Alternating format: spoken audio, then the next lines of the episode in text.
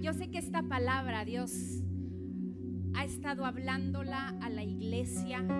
He podido en este tiempo escuchar el corazón de Dios a través de lo que, no solo de lo que he estado viviendo, sino de lo que he estado escuchando en su iglesia. Así es que yo sé que Dios también a ti te va a hablar y, y sé que este mensaje va a traer esperanza a tu vida. Así es que no te equivocaste de venir, sé que siempre Dios tiene algo para nosotros y nos vamos a ir con mucho esta tarde. ¿Por qué no oramos y le damos el lugar a Dios? Señor, gracias. Gracias Jesús, porque Señor, tú provees siempre un lugar para tu iglesia. Gracias Señor, porque a través, Señor, de este lugar podemos escuchar de ti, Señor, vida podemos escuchar de ti libertad, sanidad. Gracias Dios. Te doy gracias Señor por cada persona en este lugar. Revela tu palabra, revela tus verdades Señor. Revela aquellos secretos escondidos que tú tienes para cada uno de ellos en particular. Yo te doy la gloria y la honra reconozco que todo se trata de ti y es para ti, Señor. A ti sea toda la gloria, la honra y la alabanza en el nombre de Cristo Jesús. Amén y amén. ¿Cuántos saben que todo lo que Dios crea siempre es con un propósito? Tenemos un Dios creador que no hace las cosas por hacerlas, no planea las cosas al azar. Él es un Dios que todo lo hace por algo. Hay una frase que yo siempre la digo en mi vida porque es algo que yo he visto a lo largo de los años que he servido al Señor. Nada es casualidad. Es como que cuando vas por la vida empiezas a entender aquellas cosas que no habías entendido en el pasado empiezas a caminar y de repente hay algo que empieza a cuadrar aquella situación que a veces diste por pensada o diste por perdido o la pasaste sin que realmente tú le pusieras atención. Todo lo que Dios hace es con un propósito, pero no cualquier propósito, es un propósito eterno. Y yo creo que la vida nos lo grita cada vez. Yo creo que a través de lo que cada uno vivimos, nos damos cuenta que tenemos un propósito que va más allá de simplemente estar o habitar en esta tierra. Y lo vemos desde el comienzo en Génesis. Génesis 1, 14, 14 y 18. Fíjate lo que dice. Y dijo Dios, que haya luces en la expansión del cielo que separen el día de la noche, que sirvan como señales de las estaciones, de los días y de, los años, y que brillen en la expansión del cielo para iluminar la tierra.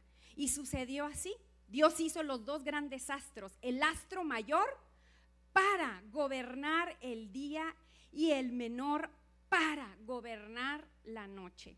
También hizo las estrellas. Dios colocó en la expansión del cielo los astros para alumbrar la tierra. Lo hizo para gobernar el día y la noche y para separar la luz de las tinieblas, de las tinieblas. Y Dios consideró que esto era bueno.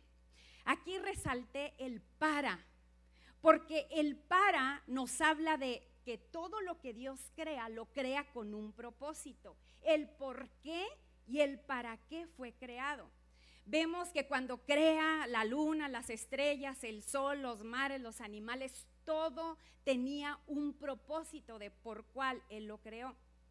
Ahora, si toda la creación, todo lo que creó tenía un propósito, ¿no crees que cuanto más al sexto día que creó, ¿a quién creó? ¿A quién? Al hombre.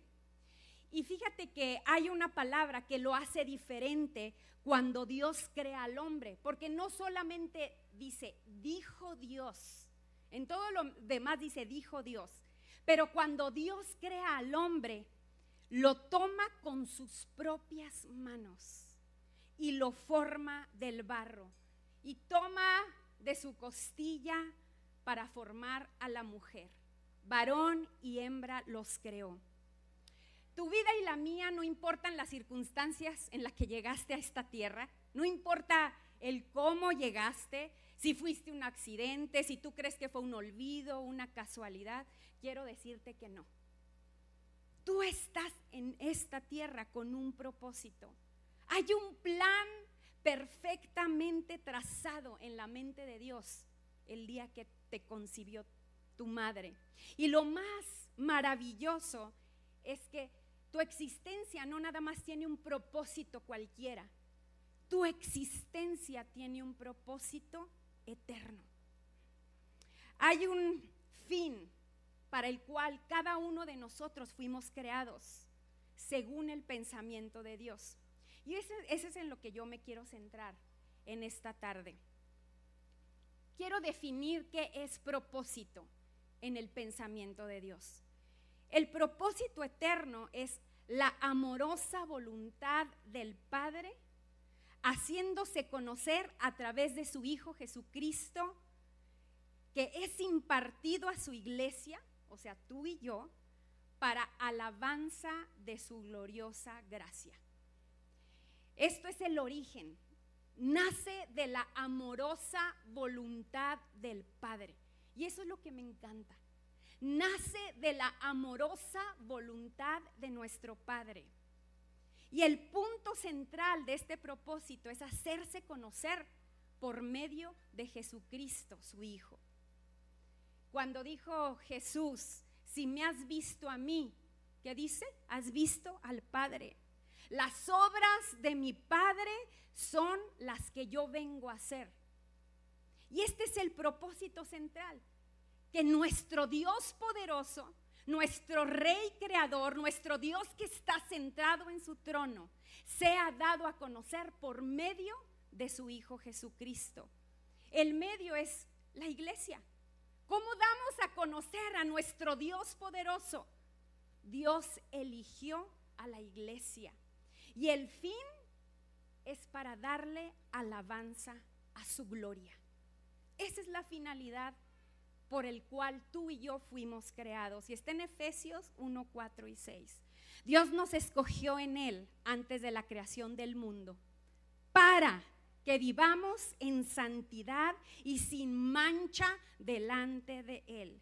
En amor nos predestinó para ser adoptados como hijos suyos por medio de de Jesucristo, según el buen propósito de su voluntad para alabanza de su gloriosa gracia que nos concedió en el amado. Entonces vemos que el fin es para alabanza de su gloriosa gracia. Que Él realmente pueda ser reflejado en todo, en cada cosa que tú haces en tu vida. Que Él sea todo en todo y no solamente en todos, sino en todos. Esto lo hace posible a través de la gracia por medio de Jesucristo. El propósito de Dios es que Él sea todo en nuestra vida. El propósito de Dios es que cada cosa que nosotros hagamos le dé gloria a Él. Ese es el propósito. Y lo vuelvo a repetir, en la amorosa voluntad de Dios es tener una creación que por medio de Cristo viva para alabanza de su gloria. Y lo vemos desde el principio, cuando Dios crea al hombre. En Génesis 2.9 dice, Dios el Señor hizo que creciera toda clase de árboles atractivos a la vista y buenos para comer. En medio del jardín hizo crecer el árbol de la vida pero también el árbol del conocimiento del bien y del mal. Y yo quiero aquí ejemplificar esto, quiero que me sigas, por favor no me pierdas. Dios pone dos árboles en medio del jardín, el árbol de la vida y el árbol del conocimiento del bien y del mal. El Antiguo Testamento, tú sabes que nos muestra una sombra de las realidades del Nuevo Testamento. Y vemos a este árbol que es la representación de Jesús, el árbol de la vida. Entonces, aquí vemos que el hombre tiene la oportunidad de elegir de la vida de Cristo o elegir el árbol del conocimiento, dice la palabra, del bien y del mal, o sea, su propia opinión. Caminar en sus propias ideas establecer su propia forma de gobierno, sus propios conceptos, el conocimiento del bien y del mal, cualquiera que éste sea. ¿No es algo que hoy en día también nosotros tenemos la elección diariamente?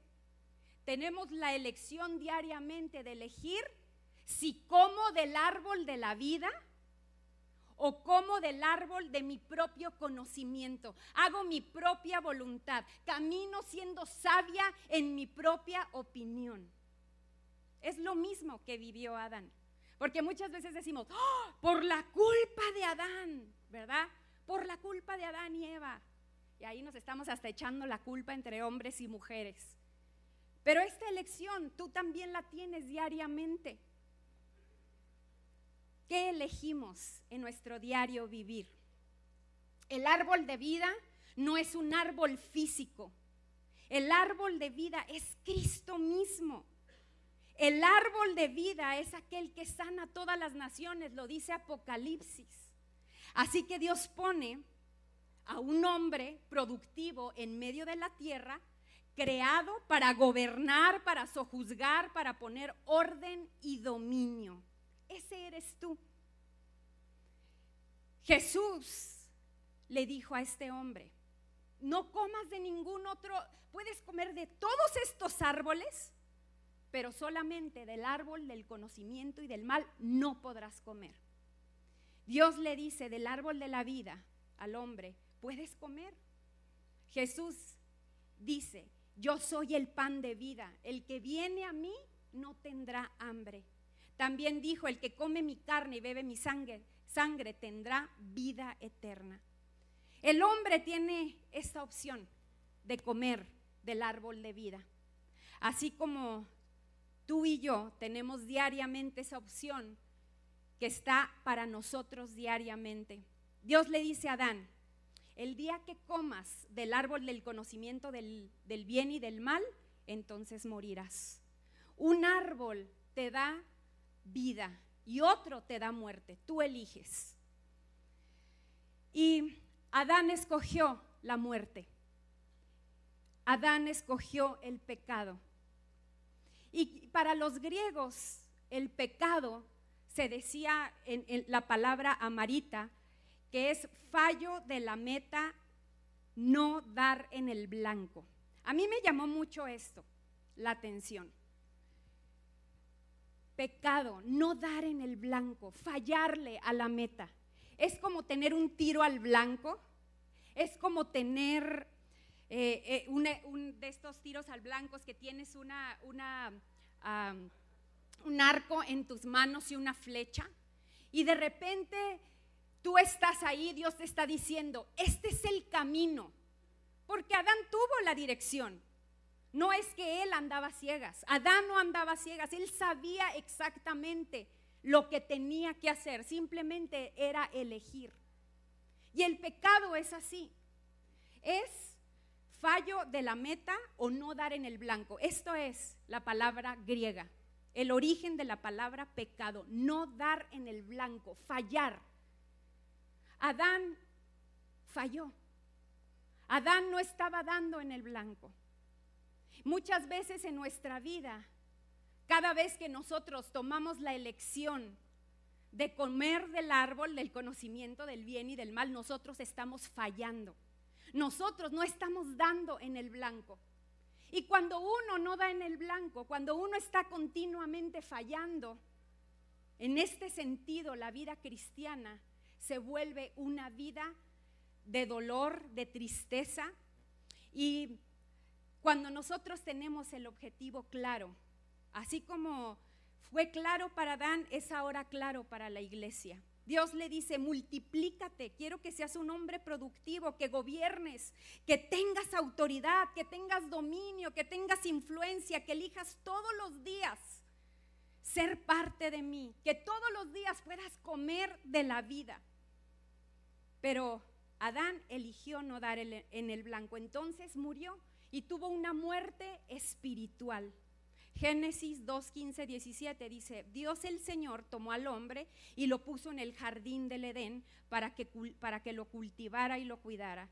Dios el Señor le ordenó al hombre, puedes comer de todos los árboles del jardín, pero del árbol del conocimiento del bien y del mal no deberás comer. El día que comas de él, sin duda morirás. Podía comer entonces de todos los árboles, pero del único que no podía comer era de este árbol Podía comer del árbol de la vida para que Adán viviera.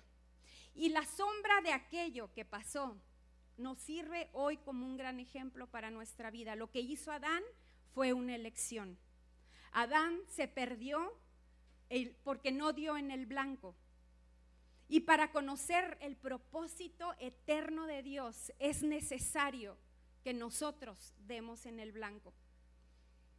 El árbol de la vida nos da vida. El árbol del bien y del mal nos, nos lleva a la muerte. La Biblia dice que Adán ya no tenía acceso a este árbol. En el momento que él decide comer del conocimiento del bien y del mal de este árbol, en ese momento se cerraron las puertas para él. En, este, en ese momento él perdió el acceso al árbol de la vida. La paga del pecado, ¿qué dice la, la palabra de Dios? es muerte. La paga del pecado es muerte. Una vida que vive en pecado constante es aquella que constantemente está decidiendo vivir bajo su propio diseño, bajo su propia voluntad. Y nuestra iglesia tiene un destino, un destino para encontrar la plenitud. Dios nos escogió en Él desde antes de la creación del mundo, para que vivamos en santidad y sin mancha delante de Él. En amor nos predestinó para ser adoptados como sus hijos por medio de Jesucristo, según el buen propósito de su voluntad, para alabanza de su gloriosa gracia que nos concedió en su amado. Muchas veces nosotros en nuestro diario vivir estamos perdidos pensamos que Dios gira alrededor nuestro. Si sabías que antes se pensaba que la tierra giraba, que, el sol giraba alrededor de, la tierra. Y se descubrió que la tierra era la que giraba alrededor del sol. Se descubrió que la tierra no era lo único que había en este mundo, que éramos un astro más y sabes qué, a veces la, iglesia se ha perdido en este concepto. Únicamente hablamos de la gloriosa gracia, pero no hablamos de las riquezas. No solamente es hablar de las riquezas de su gracia, sino también de las riquezas de su glorioso nombre. No solamente es fundamentar una iglesia que nada más está centrado en lo que yo necesito, en lo que yo me hace falta, en lo que me puedes conceder. Y se nos olvida esta parte. Dios no está únicamente al servicio del hombre. Y esto es algo que se ha infiltrado en la iglesia y es una cultura que tenemos que sacudirnos, una cultura humanista, una cultura en donde dice que el ser humano entonces es el que eh, o Dios gira alrededor del ser humano. Pero esta es una gran mentira. Si nosotros somos bendecidos a través de su gracia, su gracia nos da muchísimas cosas, nos bendice, pero no podemos olvidar que no solamente es su gracia, Dios es un Dios santo, que fuimos creados para darle la gloria a Él. Fuiste creado para darle la gloria a Él. Cuando en la Biblia habla de las parábolas, nos damos cuenta que habla de tres cosas perdidas, ¿verdad? De la oveja perdida, de la moneda extraviada y del hijo que también estaba perdido. ahí nos podemos dar cuenta que la oveja, dice, deja a las 99, ¿verdad? Y se va a buscar la oveja. ¿Por qué crees que se va a buscar a la oveja? Porque esa oveja para este pastor representa algo de valor. No dice que deja a las 99 eh, este, sueltas, ¿verdad? Las dejó probablemente en el redil. Y va y busca a esta oveja perdida porque para él representa algo de valor. Él sabe que esta oveja que está perdida tiene un valor para él. La moneda de esta mujer está también perdida y, y ella la está buscando.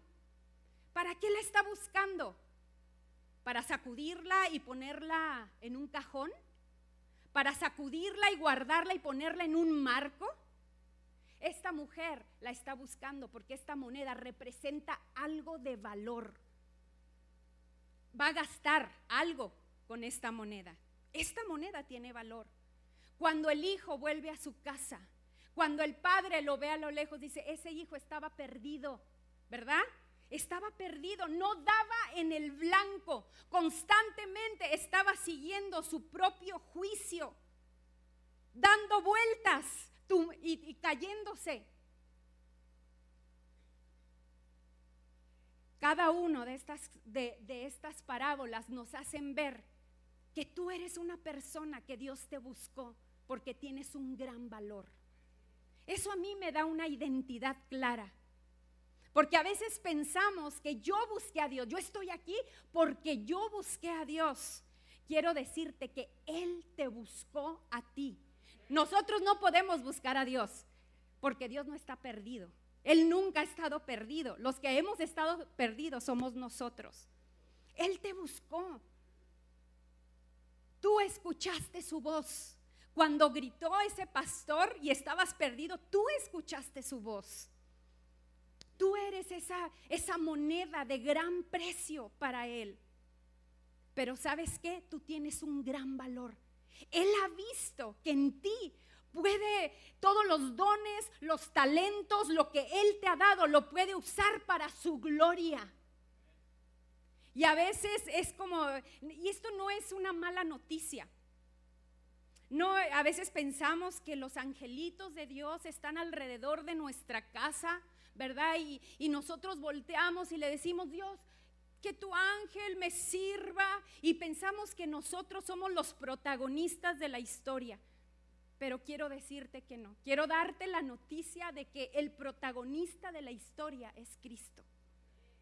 Él nos salvó para darle la gloria a Él.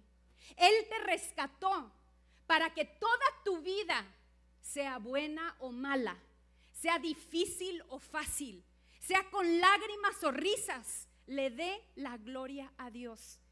Pero sabes que para mí esto es una muy buena noticia. Porque cuando yo entiendo que mi vida gira alrededor de Dios, cuando yo entiendo que estoy para su servicio, cuando yo entiendo que Él me hizo para su gloria, viene una paz, viene un descanso en mí, porque yo sé que el destino que Él preparó para, para mí es mejor que lo que yo tengo programado para mi vida. Y sabes que tenemos un destino eterno. Todo esto va a terminar. Y tú y yo iremos a la eternidad para siempre para darle la gloria a Dios. Y no solamente en la eternidad, aquí en esta tierra todo lo que tenemos en nuestra mano, todo lo que Dios ha puesto en nuestra mano para gobernar, todo lo que Dios te ha dado, los talentos, las riquezas, lo que dio tu salud, tu enfermedad, tu pérdida, todo lo que Dios ha permitido y te ha dado, lo puede usar para su gloria. Y esto de verdad a mí me llena de esperanza, porque tenemos a un Dios que su voluntad nace desde el amor, que su voluntad perfecta nace del corazón de un Dios que ama a su iglesia. Pero no solamente te busca, no solamente te llama, no solamente te encuentra para que dejes nada más de estar perdido. Él te encuentra, te llama, te busca para que seas una pieza útil en su reino. Estamos viviendo tiempos difíciles, iglesia. Tiempos en donde nuestra fe va a ser probada. Tiempos en donde escuchamos noticias que muchas veces traen tanta desesperanza. Situaciones que empezamos a vivir cuando yo estoy ensimismado en mi propia vida sin ver la voluntad de Dios, sin preguntarle, Señor, ¿qué es lo que tú quieres que yo haga? Errando todo el tiempo, viviendo en pecado.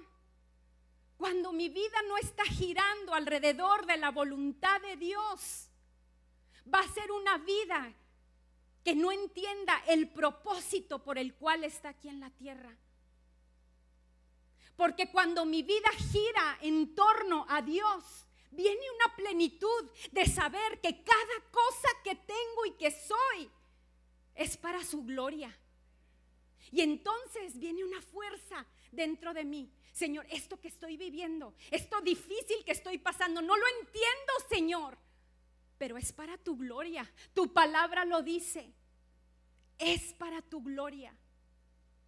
Cuando nosotros empezamos a vivir no solamente en su gracia, sino que realmente empezamos a vivir para su gloria eterna.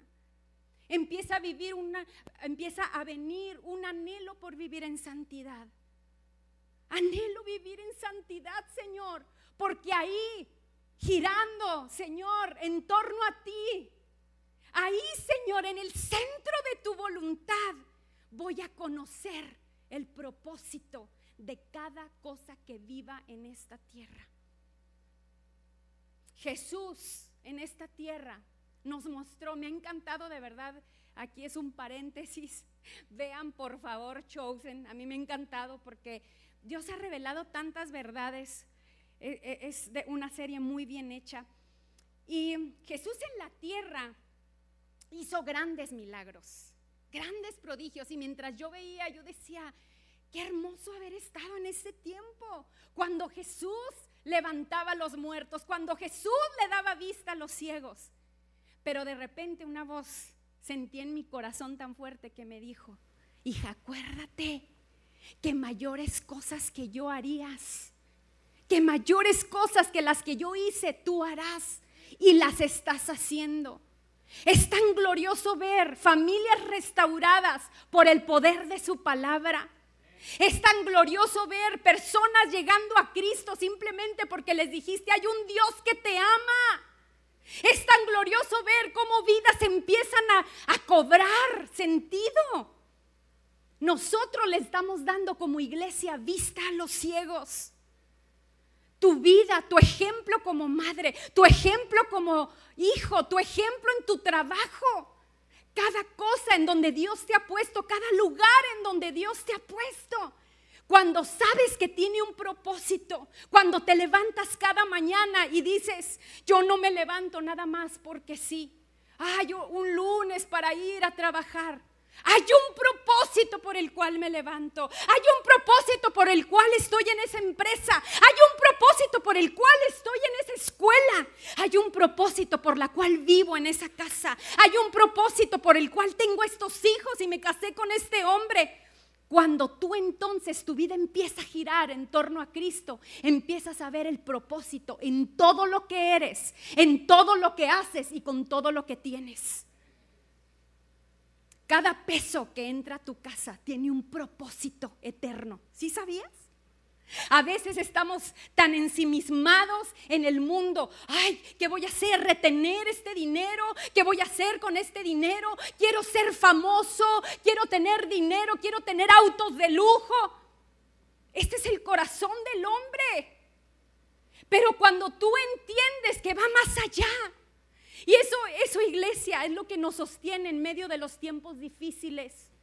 Cuando yo entiendo que mi propósito es mayor, mis ojos están abiertos a una realidad mayor que me sostiene, que me sostiene en paz, que me sostiene en esperanza, que me sostiene en plenitud, que me sostiene en gozo. Es mayor, sí, dale un aplauso. Esta es una verdad real para nosotros como iglesia. Tenemos que dejar de ver nada más las cosas naturales. ¿Qué estoy viviendo en este tiempo? Que lo puedo poner en disposición, Señor, para tu gloria. Señor, ¿qué tengo que me has dado, Señor? Que no lo he estado viendo como para ponerlo, Señor, a tus pies, para tu gloria. ¿Cómo he estado viviendo en mi diario vivir? Sin esperanza, con temor, con dudas, enojada con Dios, enojado con Dios, enojado con los amigos, con medio mundo, con la vida. ¿Cómo he estado viviendo esta vida? Porque cuando entiendas que fuiste creado, creada para su gloria, vas a empezar a vivir esa plenitud perfecta. Esa plenitud que te hace levantarte día a día, que te hace levantar tus manos aun cuando no lo entiendas, que te hace caminar por fe. Aunque tu mente y tu razonamiento te diga otra cosa, cuando entiendas que fuiste creado para su gloria, lo aceptes o no lo aceptes, porque para eso fuiste creado. Iglesia, fuimos creados para su gloria. Fuimos creados para darle la gloria a Dios con todo lo que somos. Y cuando realmente nosotros entendemos esa realidad, no con nuestra mente, sino con los ojos de nuestro corazón, podemos disfrutar la vida. No venimos a este mundo únicamente para que entonces la oveja, ¿verdad? Venga y la está acariciando el pastor. Ay, ve, qué bueno que te encontré. Te voy a cuidar, te voy a bañar. Mira qué esponjosita te ves. El pastor la ve con un propósito. El pastor sabe que esa oveja puede dar más. El pastor sabe que esta oveja puede dar lana. Hay un propósito más allá por el cual tú estás aquí. Y te lo quiero repetir. Esto nos da una identidad como hijos.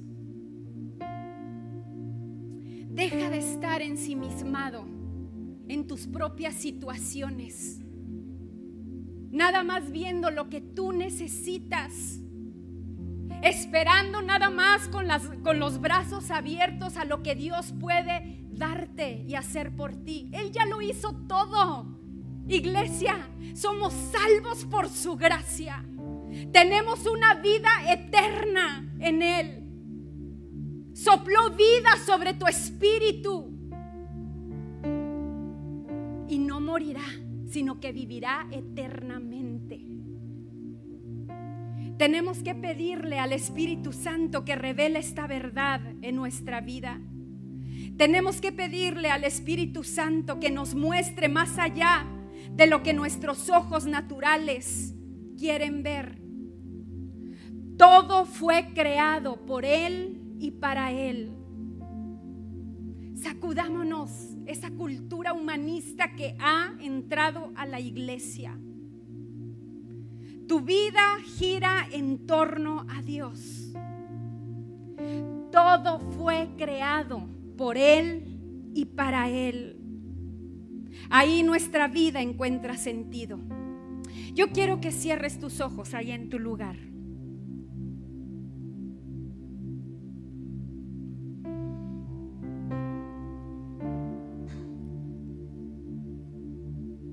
Que nada te distraiga.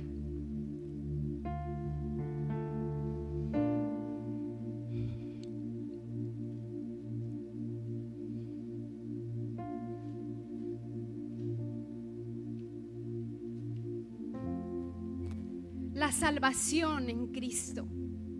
Tú fuiste salvo para que seas útil para su reino, para que vivas bajo el poder del Espíritu Santo y que a través de ti se manifieste su obra. Dios te salvó para que fueras bendición a otros. La religión nos dice que seamos buenos. Pero Dios quiere llevarnos a algo mejor. Dios quiere que seas perfecto. Jesús dijo, sean perfectos como vuestro Padre es perfecto. A fin de que todo hombre de Dios sea perfecto para toda buena obra. No según el razonamiento humano. Porque ahí jamás daremos la medida. Es según el razonamiento de Dios. Quizá a lo mejor por mucho tiempo tú te has sentido incapaz, te has sentido inútil. Ves tu vida y no tiene sentido. No has encontrado la plenitud. No sabes el por qué tú estás aquí. Te has atorado en una situación difícil en tu vida que te ha hecho creer que no eres valioso, valiosa para Dios. Quizá la culpa por estar viviendo sin propósito, en donde tus elecciones diarias han sido el pecado, te tiene detenido, te tiene sin poder ver más allá, por lo cual estás en donde estás. ¿Por qué Dios abrió puertas en tu vida? ¿Por qué te bendice diariamente? ¿Por qué estás en esta iglesia? ¿Por qué naciste en este tiempo? ¿Quién es el centro de tu vida? ¿Quién es el centro de tu corazón? ¿Quién está sentado en el trono de tu corazón? Si tú quieres servir a Dios, pero tu vida no está girando en derredor de Cristo, ¿vas a poder hacer tan poco para Dios? Si tú estás sirviendo en un lugar, si tú eres mamá, si tú eres papá, pero tu vida no gira en torno a Dios, no vas a poder ver la eternidad en la vida de tus hijos, en tus propias manos, en tus palabras, en que todo lo que haces es para su gloria y para su reino, para que otros puedan conocer a través de ti quién es Dios.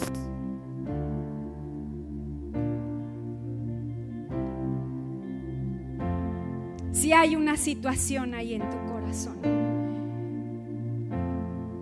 quiero terminar, terminar dándole la gloria a Dios. Ponte de pie, iglesia.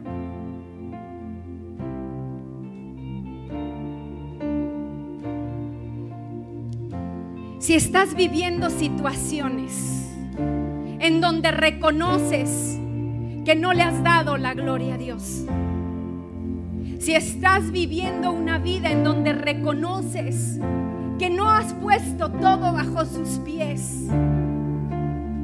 Si estás viviendo un cristianismo en donde constantemente estás errando al blanco, si estás viviendo una vida que sientes que no tiene propósito, yo quiero que hoy le des la gloria a Dios. Que hoy decidas, que hoy tomes la elección de seguir comiendo de este árbol del conocimiento del bien y del mal, viviendo bajo tu propio juicio, siendo sabio en tu propia opinión. Elige vivir como Dios manda que vivamos. Es clara su palabra. Él nos dice para dónde debe de ir esa flecha dirigida. Sabemos dónde es el lugar más allá de simples palabras o un simple servicio. Adorarle con nuestra vida y nuestro corazón. Vamos a adorar a Dios. Quiero que cantemos y en, ese momento que tú estés cantando, estés entregando aquello que quizá no has soltado, aquel control que todavía tienes en tus manos, aquella situación que por temor, por falta de fe, no le has soltado a Dios, aquella situación que todavía no crees que Dios la puede usar para su gloria, aquella situación que constantemente te acongoja, pero que no has decidido darle la gloria a Dios también con esa situación. Así es que cierra tus ojos y vamos a darle la gloria a Dios. Y sé que el Espíritu Santo va a empezar a mostrarte aquella situación en tu corazón que no te ha dejado ver realmente el propósito por el cual fuiste creado.